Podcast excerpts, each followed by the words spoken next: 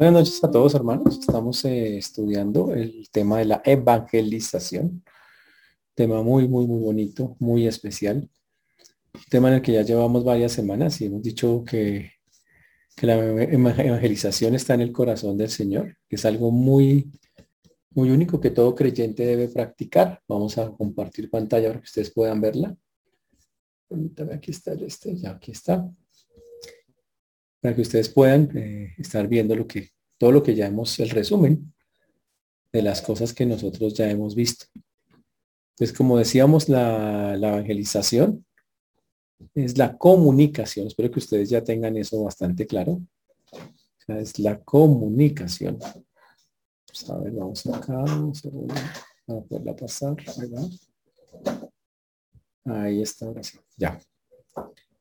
La evangelización es la comunicación del Evangelio de Dios a través de la vida y las palabras de sus hijos para su gloria y en el poder del Espíritu Santo de tal manera que los hombres puedan recibir a Jesucristo como Salvador y servirle como Rey.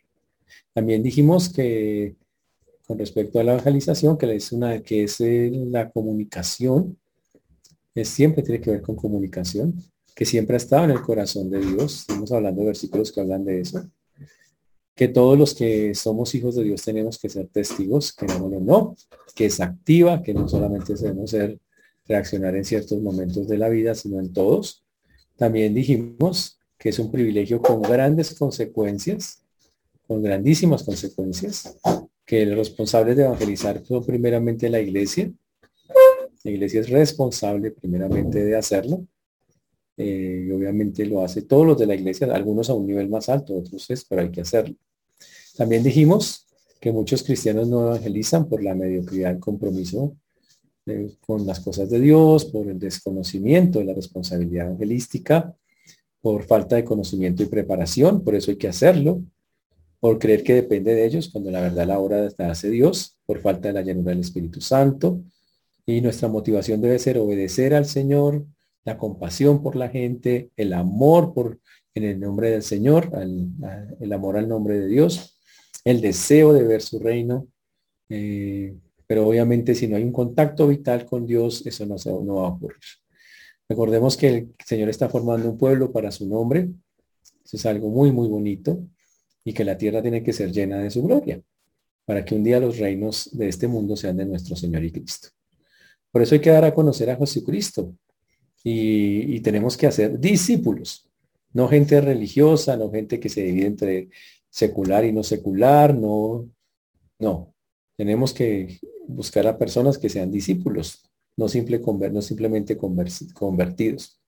Y la evangelización debe ser teocéntrica, basada en Dios, no en el hombre y sus necesidades. El hombre, esta evangelización no, sino tiene que ser teocéntrica, teocéntrica. Y estuvimos hablando muy chévere sobre cómo era esa evangelización teocéntrica. Y dijimos que obviamente es donde está, se habla de Dios. Es un resumen de Dios, del hombre, de Jesucristo y un resumen de nuestra respuesta. Tendríamos que hablar ahí que quién es a Dios, que quién soy yo, esa es la, otra parte, y cuál es la solución a la condición humana y cómo me apropio de esa salvación. Y cuando hablemos de Dios, tendríamos que decir que era nuestro creador, que nos ama, que odia el pecado. Cuando hablemos del hombre, tenemos que decir que fue creado por y para él, que ahora está en rebelión contra él y que está bajo condenación. Cuando hablemos de Jesucristo, tenemos que decir que es Dios hecho hombre, que murió en nuestro lugar, que resucitó para darnos eh, vida nueva. Y la respuesta que queremos y expresamos a la gente es que se arrepienta, que crea y que reciba a Cristo como su Salvador. Y explicamos eso la semana pasada, que se arrepientan, que crean y que reciban al Señor. Pero hoy vamos a hablar de lo que Cristo, de cómo debe ser el testimonio cristiano. Cuando evangelizamos ¿Cuál debe ser la prioridad? Estar contando mi testimonio, decirle, mire, a mí me pasó esto. Y... Esa debe ser mi prioridad. Lo que Cristo ha hecho por mí. O la prioridad va a ser decirle a la gente lo que Dios le exige a usted cuando se mete con el Señor. O las dos. O una más que otra. Mm. La otra pregunta es, que vamos a contestar hoy, ¿es testimonio de vida o testimonio de palabra? ¿Cuál pesa más? Y vamos a estar hablando de estas dos preguntas, obviamente. Oremos. Señor Dios, te damos gracias porque tú eres bueno, Señor, y para siempre es tu misericordia. Te agradecemos porque hasta aquí nos has traído y has sido bueno con nosotros. Pedimos que tú seas obrando en cada vida, en cada corazón, como solo tú nadie más que tú, Señor, lo puede hacer. Perdona nuestros pensamientos, palabras o acciones que no te han verificado y te rogamos un corazón muy dispuesto para recibir tu palabra y para humillarnos, Señor, ante lo que tú nos dices. Ten misericordia a todos los que nos escuchan y de tu siervo quien habla, Señor, en Cristo Jesús. Amén. Y amén. Entonces uno tiene que irse preguntando. Ahora ustedes ahí que están en sus casas sentados tomando café, eh, pregúntense. Yo tengo que estar hablando de lo que Cristo ha hecho por mí. O tengo que decirle a la gente, mire, el Señor le pide a usted que si usted se mete con Él, él pide estas cosas, que usted, de usted espera estas cosas. ¿Qué será? Y de eso vamos a empezar a hablar bastante en detalle porque es un tema de verdad muy interesante y que obviamente nos va a servir para cómo tenemos que estar testificando a los demás. Y para eso yo voy a compartirles a ustedes una Biblia, obviamente para que ustedes puedan eh, verla, perdón, les cuadro acá la Biblia, señores. Un segundito. Vamos a compartirles una Biblia a ustedes acá, señores. Un momentico. Ahí está. Para que ustedes puedan ver estos versículos que nos van a enseñar cómo tenemos que estar manejando, cómo debe manejarse esta clase de cosas. Ahora, muchas personas ponen mucho énfasis a veces en dar su testimonio. Y obviamente a veces escuchamos testimonios larguísimos y llenos de aventuras, de cosas impresionantes que pasaron. Y uno dice, uff, tremendo todas las cosas que ocurrieron y todo lo, todas esas cosas que pasaron allí. Pero la pregunta que tenemos que hacernos a la luz de las escrituras es qué tanto, qué tan válido es estar predicando en esa forma. En la Biblia hay ejemplos de que esa era la manera de estar testificando a otras personas. Bueno, vamos a mirar los ejemplos en la Biblia que nos dicen si sí o si no. Aquí está, vamos a compartir esa Biblia. Acá está. Ahí está con ustedes. Entonces, permítame acá, listo. Vamos a comenzar mirando lo que la Biblia dice o algunos ejemplos de la Biblia respecto a cómo cuando se testificaba cómo era que se hacía, eh, que se hacía. Entonces, por ejemplo, vamos a Marcos 5.19, texto clásico para esto. Marcos 5, 19. Dice, eh, y obviamente la escena completa, si ustedes lo miramos desde mucho más atrás, es el endemoniado Gadareno. El endemoniado Gadareno. No el ganadero, ok, pilas, porque es que hay gente que, wow. Dice, uy, me leí la historia de los ganaderos, no, no, de los Gadarenos, de la región de Gadara.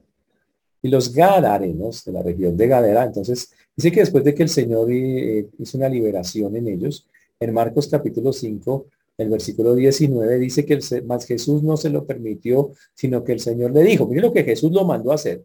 Vete a tu casa, a los tuyos y cuéntales, cuéntales cuán grandes cosas el Señor ha hecho contigo y cómo ha tenido misericordia de ti. Uy. Usted dice, sí, ve, pastor, hay que el Señor mismo le ordenó al Gadareno que fuera y contara a quienes dice ahí, a la casa, a los tuyos. O sea, eran como los familiares y cercanos conocidos, básicamente es lo que, lo, que está diciendo allí en, ese momento. Mm. ¿Qué quiere decir eso? Bueno, si Jesús está diciendo eso, quiere decir que contar nuestro testimonio personal de lo que el Señor ha hecho por nosotros es una parte importante, pero pilas. Aquí este ya clasificó, aquí ya vemos que, oiga, sí sabe que sí. Mm. Claro. Y no es el único ejemplo, sino ver otros ejemplos cuando Pablo estuvo ante Félix, ante Festo, ante Agripa, Félix, Festo y Agripa. ¿Qué ocurrió allí? Y la Biblia nos dice que cuando estuvo ante Félix, ante Festo y ante Agripa, que él dio testimonio que el Señor había hecho esto, que el Señor había hecho esto otro. Y era impresionante lo que él decía que ocurrió. ¿Está claro, señores? Muy bien. Ahora, entonces, esta clase de testimonio se llaman testimonios subjetivos. Es legítimos, son verdaderos, son, son bíblicos, o sea, es válido hacerlo, por supuesto eh, que sí. Y tiene un, y dar testimonio personal es muy importante. Pero, ok, no, usted no puede contar solo su experiencia subjetiva, lo que le pasó a usted. ¿Qué pasa si usted solo cuenta eso? Hay gente que va a decir, tan chévere, uy, chévere que usted me pasará a mí lo mismo. Y otros van a decir, ah, sí, está buena la historia, pero ya. Ahora, ¿cuál es el asunto? Que Jesús también dijo esto. Marcos 16, 15. Eso sí lo dijo el Señor. Y les dijo, vamos allá, ahí están, ustedes, lo están viendo ahí. ¿Qué les dijo el Señor? Ir por todo el mundo y cuenten su testimonio. No, no dijeron, no dice eso. El mandato para el gadareno era cuéntele a su familia, a los suyos, lo que Dios ha hecho, a los cercanos, un testimonio personal. Pero el mandato a todos los cristianos es, dice, vayan por todo el mundo y prediquen el evangelio. El evangelio a toda criatura. El evangelio no es el testimonio personal. Entonces aquí vemos que por un lado, el Señor le dice a la gente, cuente lo que Dios ha hecho por ellos. Y por el otro, el Señor les dice, prediquen claramente las verdades del Evangelio. ¿Qué, es predicar claramente las verdades del Evangelio? Cumplir Mateo 28, 20. ¿Qué dice Mateo 28, 20? Dice la Biblia, enseñándoles que guarden todas las cosas que os he mandado y aquí yo estoy con vosotros todos los días de la vida hasta el fin del mundo. Hay que enseñarle a las personas, hablar de todas las cosas que Jesús enseñó no las que a mí me pasaron, en esta parte. Entonces, ¿qué hay que hacer? Juntar las dos cosas. Es más, Jesús cuando le habló en general, normalmente lo dijo, vayan y prediquen el Evangelio. Prediquen el Evangelio. Pero también les dijo en Hechos 1.8, es la otra parte que tenemos que mirar nosotros ahí, Hechos 1.8, que ustedes se lo saben de memoria, ¿no? A ver, aquí está pero recibiréis poder cuando haya venido sobre vosotros el Espíritu Santo y me seréis testigos. Mm, testigos en Jerusalén, Judea, Samaria, hasta el último de la tierra. Testigos, ¿quién qué es un testigo? Uno que cuenta lo que ha visto. Ahora, pero dice ser testigos de Él, del Señor, de las cosas de, del Señor, no de las, de Entonces vemos que están las dos cosas. Por un lado, el Señor mandando, hay que dar testimonio de Él claramente, hay que hablar claramente, hay que dar el testimonio claro del Señor. Y por el otro lado, enseñarle, eh, dar nuestro testimonio personal en algunas eh, ocasiones. Ahora, ¿cuándo una y cuándo eh, la otra? Y eso es algo bien interesante. Seguro la gente estará dispuesta, y estamos en un mundo muy emocional, que estará dispuesta a aceptar nuestro testimonio subjetivo. O sea, el testimonio personal, normalmente todo el mundo nos va a decir, uy, qué chévere. Uy, tan chévere escuchar eso. Uy, de verdad, ¿sabe qué? Me conmovió, o sea, desde protagonistas de novela no había llorado yo tanto escuchando algo así tremendo, me, me movió el piso. Desde que vi Corazón Valiente, no, ya. Eso puede pasar. En pocas palabras, ¿qué pasa? Pues que la persona le pareció como chévere el asunto, pero, pero eso no lo está llevando a Cristo no lo está llevando La persona en eso no está siendo impulsada, llevada, animada hacia las cosas de Dios. No hay tal cosa. Y eso es algo bien complejo. Y eso es algo que debería llamarnos la atención. Porque a veces algunos solo dan testimonios de ese tipo, testimonios subjetivos. ¿Ok? Un testimonio subjetivo o sea, como relativo, mira, pasó esto, me pasó aquello. Pues está contando su verdad. Y si usted le cae bien a la persona y dice, qué increíble, sabes que me solidarizo contigo. Y pare de contar porque hasta ahí le llega la solidaridad con Dios. Pero es muy diferente cuando predicamos el Evangelio de frente. La gente, uy, la gente no aceptará tan fácilmente el Evangelio.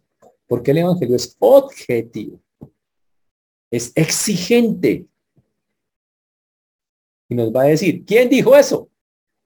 Porque cuando usted da su testimonio personal, dice, usted está diciendo, yo le creo o no le creo a usted, porque lo veo acá. Pero cuando le contamos lo que el Señor dice, dice, ¿quién dijo eso? Nos va a preguntar por la autoridad de dónde proviene. Uy.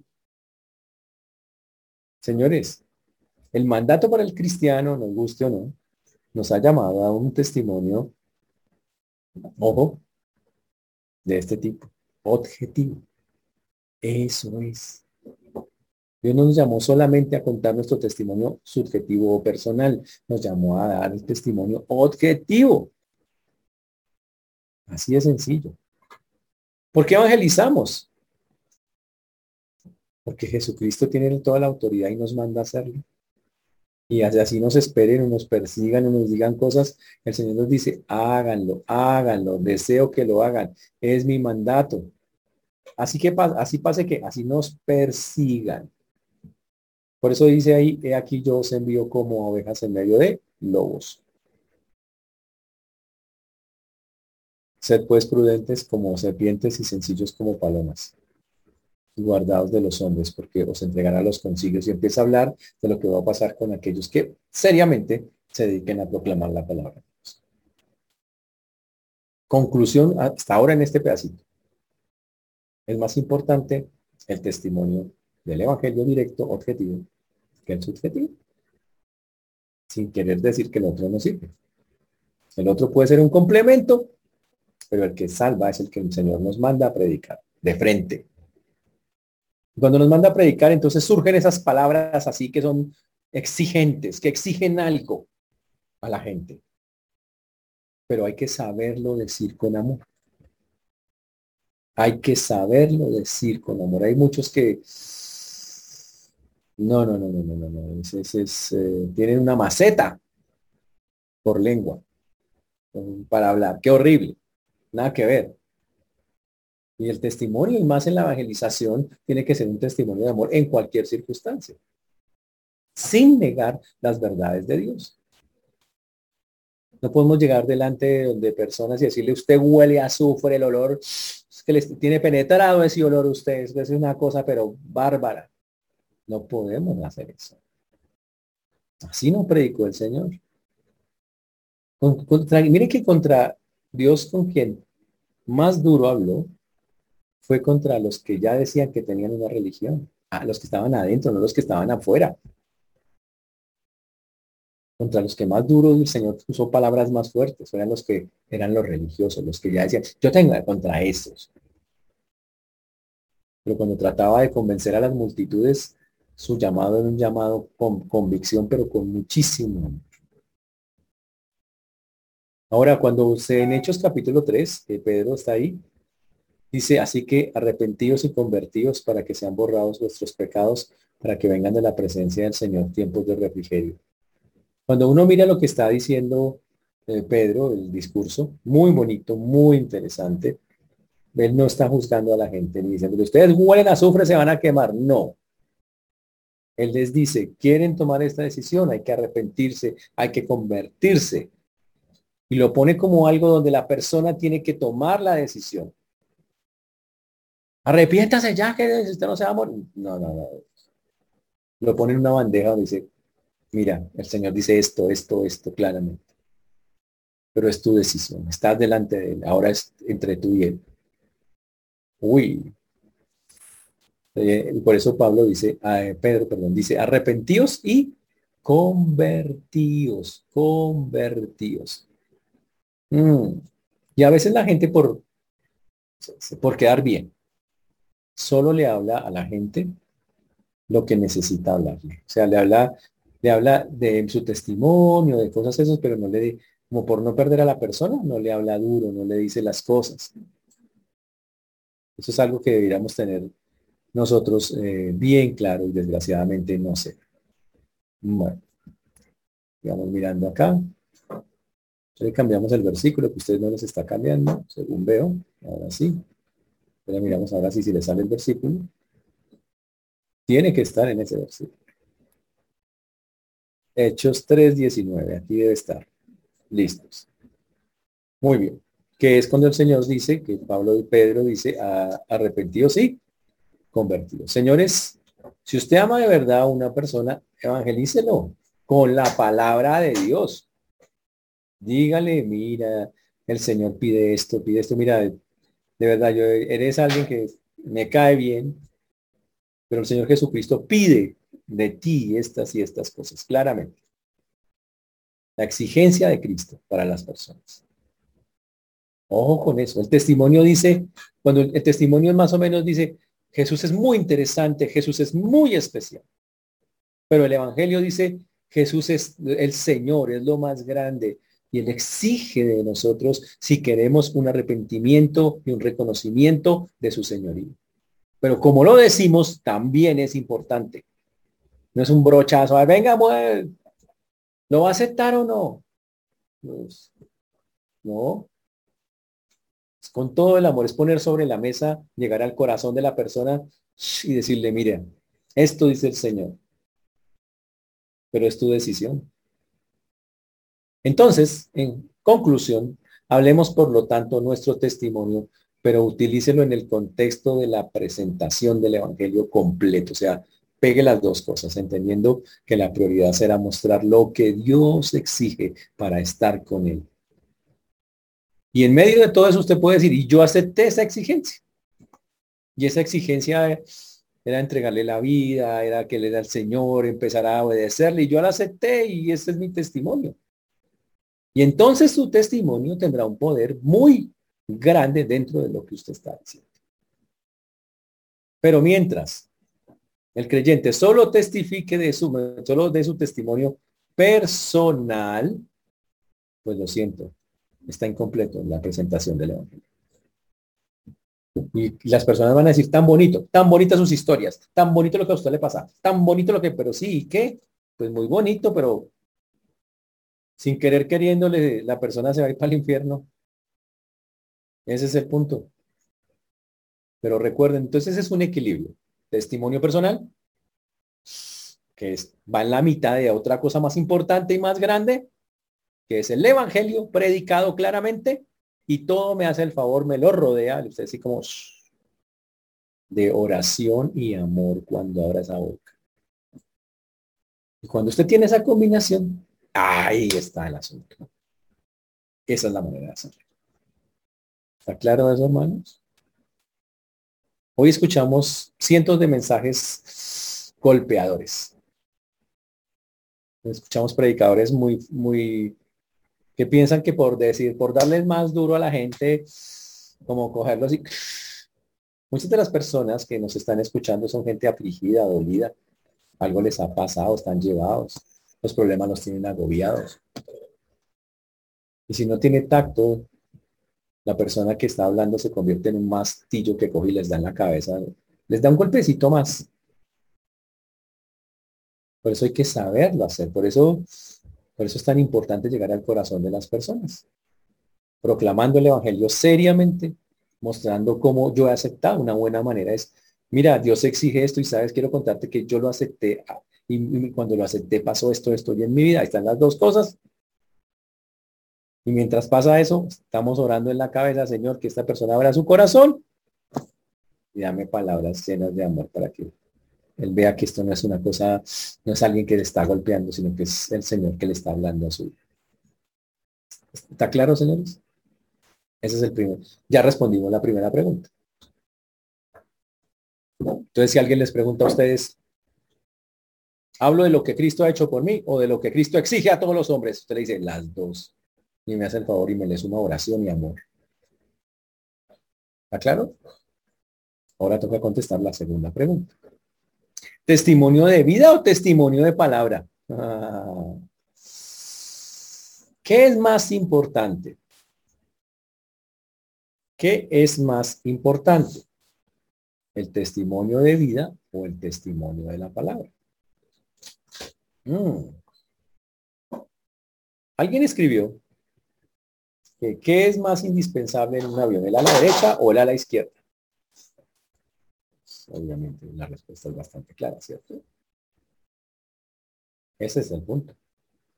Las dos cosas son bien interesantes, son importantes, pero ¿cómo, la, cómo las vemos en el, trabajo de la vida? Entonces tenemos varios, varios ejemplos. Una vida ejemplar, una persona muy puede causar mucha admiración. Pero sin el testimonio verbal, no lleva a nadie en Cristo. La persona se va para el infierno pensando que conoció una persona muy especial. O sea, no pasó nada. Y al revés, un testimonio verbal, alguien que lo proclama, es inútil, ojo, si no tiene una vida de testimonio, pues no perfecta, pero que trate de ser consecuente con lo que dice. Entonces, las dos cosas son muy, muy, muy, muy importantes. Mm. Ahora, en el mundo bíblico, en los tiempos bíblicos, lo normal, no total, pero en la mayoría de los casos, las personas que aceptaban a Cristo entendían que la vida ahora tenía que ser de acuerdo a eso que habían, que estaban siendo enseñados, que enseñó. Era lo normal, era lo, eran testimonios vivos. Era como decir, eso es lo, perdón, lo natural de la vida cristiana. Hmm. Y más que decir, listo, ya entregué mi vida a Cristo y ya eso, no, decía, voy a empezar a vivir mi vida con Cristo. Y entendían que ahora su posición dentro de la sociedad, dentro del mundo que lo rodeaba es que nos mostraran a Cristo y hablaran a Cristo. para ellos era, iban pegadas esas dos cosas.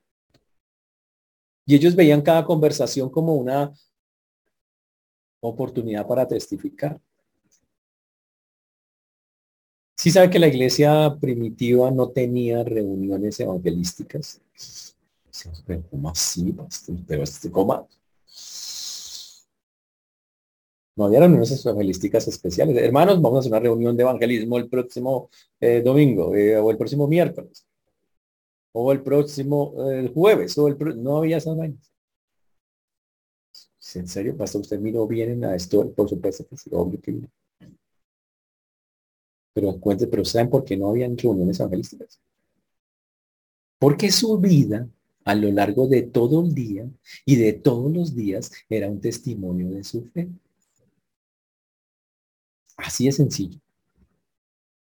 Déjeme decirlo de otro. Ejercían el ministerio evangelístico en todo tiempo, en todo momento no tenían que, en ese tiempo no llegar y decir, hermano, los animamos a que aprendan un método evangelístico, como lo hacemos hoy. Y van cinco. No. En ese tiempo la persona, todo creyente decía, ¿qué hay que hacer? Quiero aprender a hacer esto mejor, quiero aprender a, hablarle a otros y todos lo hacían. Era normal. O sea, eso era lo, lo normal. Entonces estaban evangelizando todo el tiempo. Por eso no es que vamos a hacer una reunión, no, todo el tiempo estaban evangelizando. Ahora, lo increíble de la historia es que los del mundo piensan que así debe ser. O sea, ¿cómo era que los del mundo la tienen más clara que los cristianos? Porque los del mundo esperan que el cristiano viva lo que habla. Por eso cuando usted se equivoca le van a decir, uy, disque cristiano. En cambio, de otras denominaciones, un católico, por ejemplo, no lo esperan. Usted cuando dice, uy, disque católico, nunca van a escuchar eso. ¿Por qué? Porque para, no hay ninguna expectativa con un católico, no esperan eso de él. Pero de un creyente sí. Quiere decir que los de afuera la tienen más clara que los de adentro.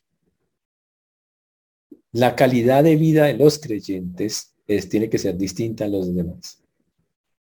Totalmente distintas. Eh, tiene que ser tan diferente que la gente se sienta como que, pregunte y que pregunte y que diga, ¿y por qué esto y por qué lo otro? Que despierte esa clase de interés. Ese es el asunto, así tiene que ser. Cosa que la gente los coja entre ojos, literalmente. En primera de Pedro 3, 14 al 16, voy a ponerles otra vez la, a ver si lo pueden ver ustedes, permítanme. Pedro 3, 14 al 16, ahí está. Ahí lo tengo. Ahí está, dice más si alguna mas también si alguna cosa padecéis por causa de la justicia, bienaventurados eh, sois. Por tanto, no os amedrentéis por temor de ellos, ni os conturbéis, sino santificad a Dios el Señor en vuestros corazones y estad siempre preparados para presentar defensa con mansedumbre y reverencia ante todo el que os demande de la razón de la esperanza que hay en vosotros, teniendo buena conciencia para que lo que murmuran de vosotros como de malhechores sean avergonzados los que calumnian vuestra buena conducta en Cristo. Hmm. Que la gente los moleste, sí, ¿Por qué? Por su buena conducta en Cristo. Que lo molesten porque digan, ay, a toda hora ese hombre ahí hablando de, Dios y se comporta y no, no participa en los torcidos de nosotros y no comparte el pecado con nosotros. Listo, eso, que hable. Porque, son, porque la Biblia dice, tu buena, nuestra buena conducta en Cristo. eso es algo súper, súper chévere. Aquí hay otro versículo que habla de lo mismo. Muy chévere también. Se llama Colosenses 2, 4 y 5. Vayan por favor a sus Biblias o pueden leerlo ahí en la pantalla, creo que ahí está. Colosenses 2, 4, eh, 2 4 Miren lo que dice. Y esto lo digo para que nadie os engañe con palabras persuasivas. Porque aunque estoy ausente en el cuerpo, no obstante en espíritu estoy con vosotros. Oiga lo que dice acá. Gozándome y mirando vuestro buen orden y la firmeza de vuestra fe. Uy. Pablo escribiéndole a los colosenses diciendo, estoy tranquilo en eso. Me gozo de verlos porque es que ustedes se notan, son ordenados, son firmes, son... tienen un testimonio muy bonito. En conclusión, quiere decir que para responder esta pregunta, del testimonio de palabra o del de vida, debemos decir que los dos van pegados en la Biblia, que están bien relacionados y que el testimonio hablado y la conducta deben ir de la mano. Las dos cosas deben ir de la mano. Así es como debe ser el asunto. Mm. Cuando estuvimos hablando del ¿no? dice que el Señor echó a los espíritus inmundos. El Señor dice libre y usó su poder, su libertad primeramente para, para hacerlos libres. Los demonios hasta lo reconocieron. Tú eres Jesús. Y ahí vimos claramente cómo el Señor testificó de que él era el poderoso, el rey de reyes. Y después le dijo, vaya y cuenta, ahí se ven las dos cosas haciéndose, no una de las dos. Ojo con eso. En cambio, nosotros somos diferentes. Nosotros hemos divorciado las dos cosas. Hemos hecho un divorcio. De, entonces, según nuestra mentalidad, entonces en la cabeza de muchos creyentes, la evangelización es una cosa que se hace un sábado cada una vez al mes con unas dos o tres o con los que quieran venir. Y mientras el resto de creyentes, que son como el 95% de la iglesia, no mueven un dedo, porque si no, realmente la evangelización, pues no, no. Yo sí le hablo a la gente, pero así como a raros, pero así, así meterme, no. Cuando la evangelización tiene que ver con la vida normal cotidiana. La evangelización tiene que ver con la vida normal, o sea, es como respirar normal, tengo que evangelizar normal, Hmm. Y es cuando aparecen las personas que dicen, es que una cosa es la vida espiritual y la otra es la vida secular. Yo tengo mi trabajo secular, allá es otra cosa. Yo mis estudios seculares, aquí con la iglesia es otra cosa. ¿Y qué dice Dios? Que todo es espiritual. Y que las dos cosas deben estar, las dos deben estar pegadas.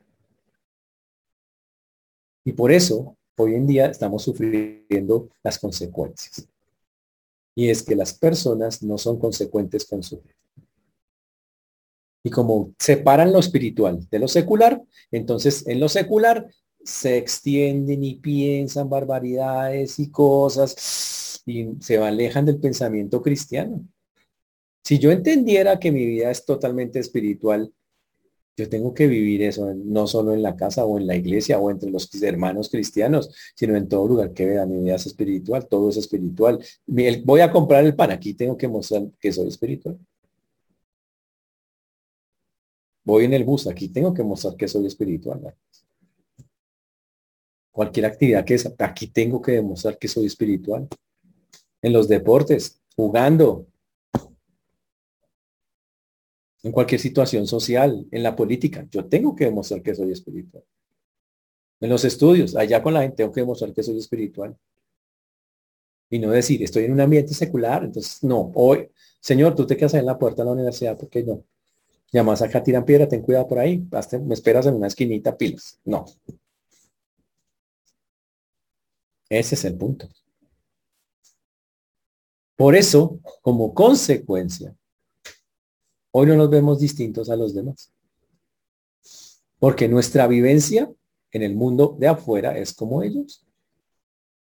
Y en espacios de tiempo cerrados, con gente igual a nosotros, somos diferentes cuando deberíamos ser diferentes siempre a la manera de Dios. Ese es el punto. Eso es el, lo que ha complicado tan tremendamente que hoy las personas olviden eso. El, principio es, la vida es una vida de evangelismo constante. Ese es el punto. Ahora, estamos en una sociedad que no tiene muchos cristianos, por si no se han dado cuenta. Ese es el, estamos en, son muy pocos los que están por ahí. Y entonces es más fácil encerrarnos, quedarnos quietos acá todos y no salir evangelizar. Y no estoy diciendo que en campañas, no, estamos diciendo que tiene que ser normal. Y aunque vivimos en el mundo, porque el Señor así lo dijo, el Señor dijo, no ruego que los quites del mundo, sino que los guardes del mal. No son del mundo, como tampoco yo soy del no somos del mundo. El Señor dice, no vivan apartados de los que no son cristianos. No vivan apartados de los que no son cristianos. Pero vivan unas vidas en palabra y en acciones que demuestren que son cristianos. Mm. Tremendo eso, ¿no? Por eso nos sentimos a veces tan incómodos con, con, los de afuera. A veces el cristiano se siente que no tiene porque ve el mundo como que, uy, el mundo hay que dejarlo allá quieto, no, no, no, lo, no lo intenta afectar como el Señor nos manda hacerlo, como tenemos que hacerlo. Señores, hay que separarnos del pecado, pero no el pecador. Eso quería quedar claro. Nos separamos del pecado, pero no del, no del pecador. Ojo. Vamos a mirar un versículo impresionante sobre eso. Primera de Corintios 5, 9 al 10. Vamos allá. Les comparto pantalla.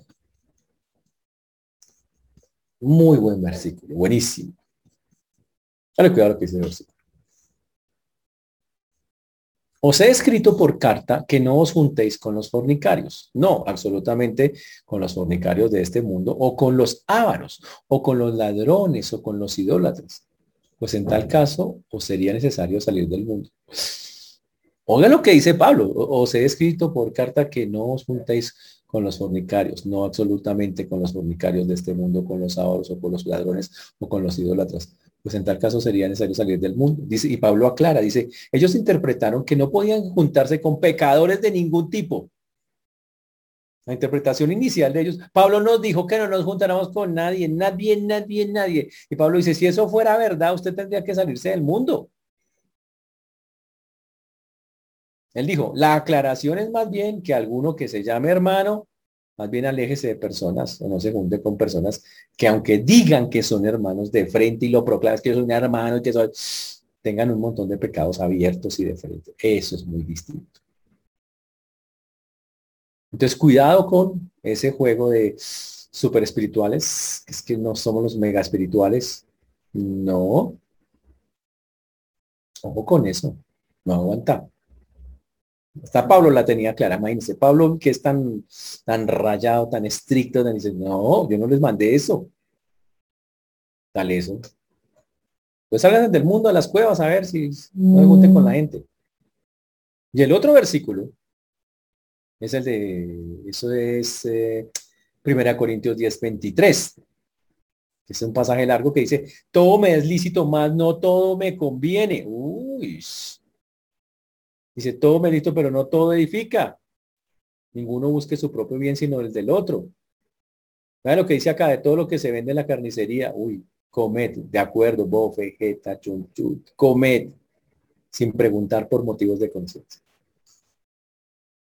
Y aquí es cuando la gente dice, es que eso es de un pagano, es que eso lo consagraron a, está consagrada no sé, a la Virgen de la Santa Fe. Bueno, no sé, de tantas cosas que hay por esos, esas vírgenes de, de tantos que hay por ahí. Está consagrado a un ídolo, a una cosa así. ¿Y qué dice acá? Vea la belleza del versículo. 27. Si algún incrédulo os invita y queréis ir de todo lo que se os ponga delante, comed. ¡Wow! Sin, dice, sin preguntar por motivos de conciencia. Que le sirven una carne tan preciso en las fiestas de la Virgen de Chiquinqui. Bienvenida. ¿Hay papitas? Usted de casa no tiene como unas papitas como para acompañarla. Literal.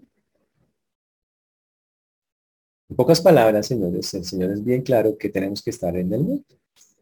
Separarnos del pecado, pero no del pecador, señores. Es diferente. Ahora, no está diciendo que vivamos con ellos. No.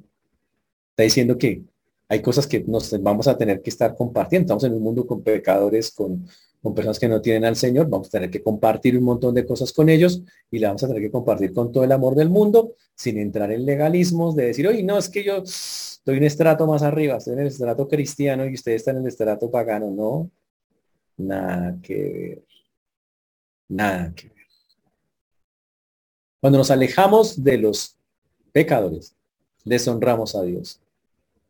Uy, demostramos una fe frágil nosotros. Porque en realidad, wow, en lugar de hacer lo que el Señor nos manda de ir a hablar, estamos llenos de dudas y de mejor no me da miedo.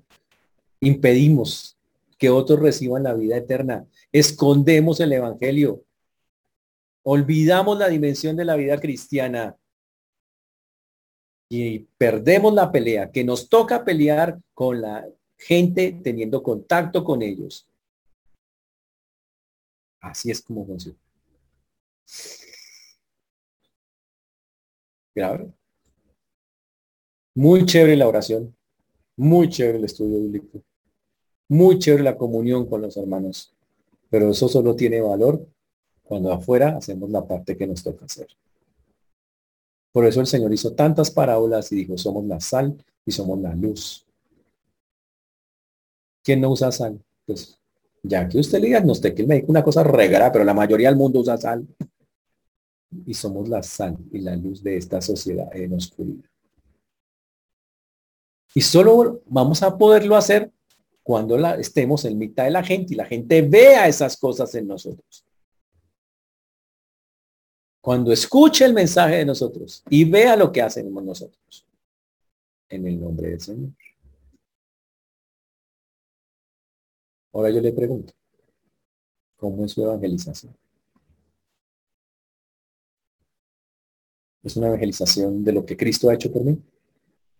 ¿O es una evangelización de lo que exige a todos los hombres? Y ya vimos que tiene que pagar las dos. Pero ¿cómo es la suya en este momento? ¿Hay algo que corregir en eso? Y la otra. Nuestras vidas reflejan un testimonio de vida y un testimonio de palabra. Hoy la gente podemos de verdad, estamos en un equilibrio bueno con esas dos cosas que el Señor nos manda. No divorcie esas dos cosas, no las separe, son pegadas. Y obvio que nadie es perfecto. Trate de vivirlas, trate, trate. Es un asunto de, tratar, de, ah, de, de, tratar de hacerlo. Así es como nos toca hacerlo. Así es como el Señor nos pide que nosotros lo hagamos. Jesús, en Lucas 5:30, dice, y los escribas y los fariseos murmuraban contra los discípulos diciendo, ¿por qué coméis y bebéis con publicanos y pecado de Usfuchi? Imagínense. ¿Y sabe qué? Respondiendo Jesús les dijo, los que están sanos no tienen necesidad de médicos sino los enfermos. No he venido a llamar a los justos sino a los pecadores al arrepentimiento. Y la forma de hacerlo pues era comer y beber con ellos. Obvio, beber en el contexto obvio de tomar algo con lo que comen, ok, hago la aclaración. Faltará la belleza que coja cosas literales y se agarre de vainas.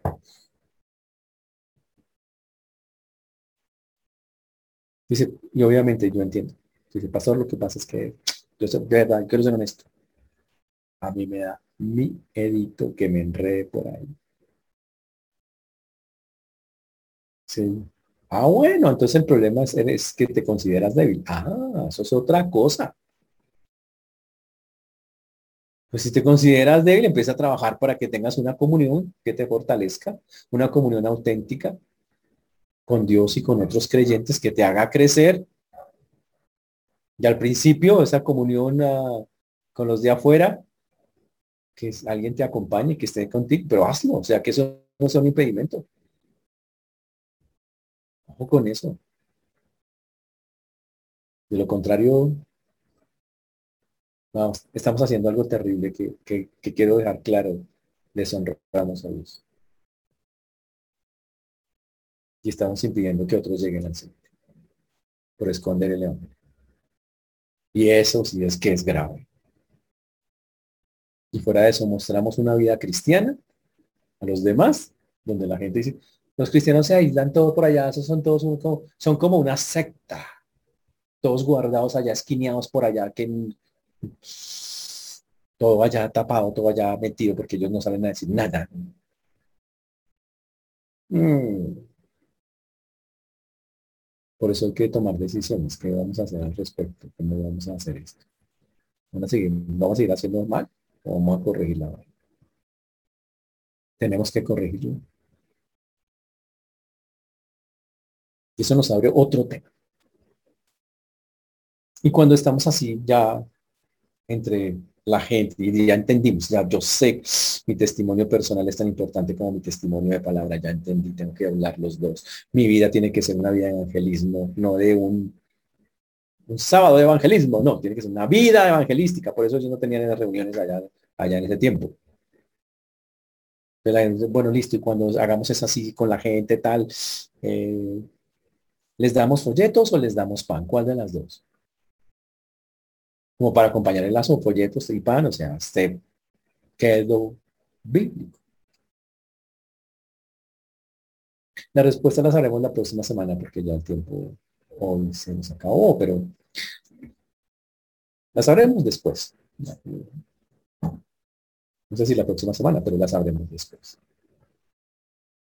Pero lo que sí debe quedar claro hoy, porque creo que es bastante claro el texto en eso, es que hay que empezar a encontrar el equilibrio nosotros. Tenemos que empezar a encontrar. Sí, vamos a evangelizar, vamos a contar nuestro testimonio, pero vamos a hablar de algo más valioso detrás de ese testimonio. Vamos a decirle a la gente lo que Cristo exige a todos los hombres para este evangelio. Con amor y con oración. ¿Qué hacerlos? Y por otro lado, debemos salir pensando que nuestro testimonio de vida y nuestro testimonio de palabra tienen que acoplarse, tienen que verse. Que las personas que nos rodean, los, los que están en el mundo, con los que tenemos que vivir y convivir porque vamos a tenerlos cerca, tienen que ver, no solamente oír nuestro mensaje, sino ver las buenas obras que tenemos por el, aquel que nos, de quien le llevamos el mensaje, por las obras que nos produce tener a Cristo. Y entonces, estamos ante una evangelización que cumple los parámetros que la Biblia señala. Parámetros fantásticos que la Biblia señala. Por eso los invito, hermanos, esta semana a que empiecemos, a que la vida sea una, empiece a convertirse en una vida de evangelismo. Eso sí le pido sea intenso. Oiga, pero bueno, a ver, ore al Señor, aprenda métodos, aprenda maneras. No que usted sea ah, con, el, con la maceta. Reciba a Cristo, reciba a Cristo. No. Dígale Señor, dame gracia, dame amor, como tú hablabas con amor, yo quiero hablar con amor. La obra la hace Dios, no nosotros, entonces puede hacer que hagamos así. Pero esa es nuestra obligación como que Y ojalá un día al final de la historia pudiéramos ser como los de antes. No tener que llamar reunión evangelística en la iglesia. No, no, no. Sino que todos estén tan metidos en el cuento del evangelismo porque es natural hacerlo. Nada, no tenemos que simplemente seguir haciendo. Reunirnos para contarnos más bien, mira, uy, el Señor ha hecho esto aquí, hecho, más bien para contar testimonios de cómo Dios obra. Cuando una iglesia se mueve en esa Hermanos, que el Señor nos ayude y que obviamente podamos tomar las medidas necesarias con lo que acabamos de Vamos a orar. Señor Dios, te damos gracias porque tú eres bueno, Señor, y para siempre esta misericordia. Te agradecemos porque hasta aquí nos has traído y tú has sido bueno con nosotros. Le pedimos, Señor, que tú seas obrando en las vidas y los corazones de cada uno, Señor, de nosotros. Que tu nombre sea exaltado, que tu nombre sea glorificado. A ti la gloria, la honra, la alabanza Señor. Perdónanos porque seguro muchas veces, o en algunas veces, cuando hemos hablado, enfatizamos más nuestro testimonio personal el evangelio que es. Y también perdónanos porque seguro nuestra vida muchas veces no es consecuente con lo que hablamos. Te rogamos que nos ayudes para que podamos, tener vidas que desarrollan el evangelismo de una manera que te glorifica, que te exalta como lo vimos hoy. Y los resultados y el trabajo y todo te lo dejamos a ti porque así tú dices que lo haces, entendiendo que la obra perfecta la haces tú, Y que solo somos siervos que cumplen con aquel que los ama. Señor, dejamos en tus manos esto que hemos hablado en el nombre de Jesús. Amén.